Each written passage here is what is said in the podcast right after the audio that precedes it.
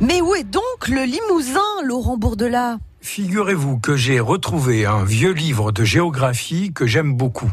Et sur la planche 22 de ce nouvel atlas classique de Falex, qui était professeur agrégé d'histoire et de géographie au lycée Louis le Grand, et de Gibert, qui lui était professeur de géographie aussi à la faculté des lettres de Lyon, paru chez Delagrave en 1955, le massif central explose de couleurs vives à dominante mauve les roches volcaniques récentes, rose, le gneiss et le micachiste, où sont Tulle et Limoges, et rouge, le granit et le porphyre.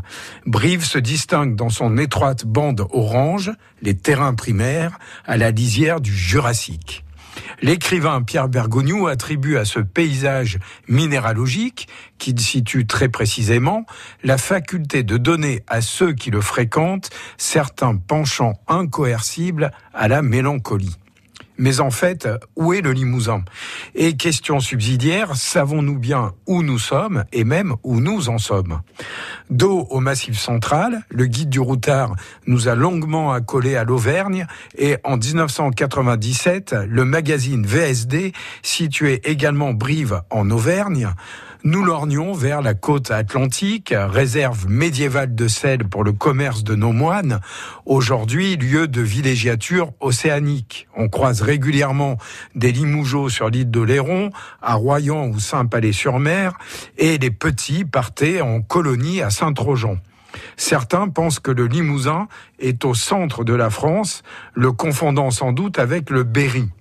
Dans son livre Parler croquant, Claude Dunton évoquait ce pays sauvage que les Français ne savent pas toujours situer. On sait, quelque part vers le centre, le Limousin. Situé dans le Grand Sud-Ouest, il est pourtant plus proche de Toulouse que de Paris. Après tout, on surnomme bien Brive-la-Gaillarde le riant portail du Midi.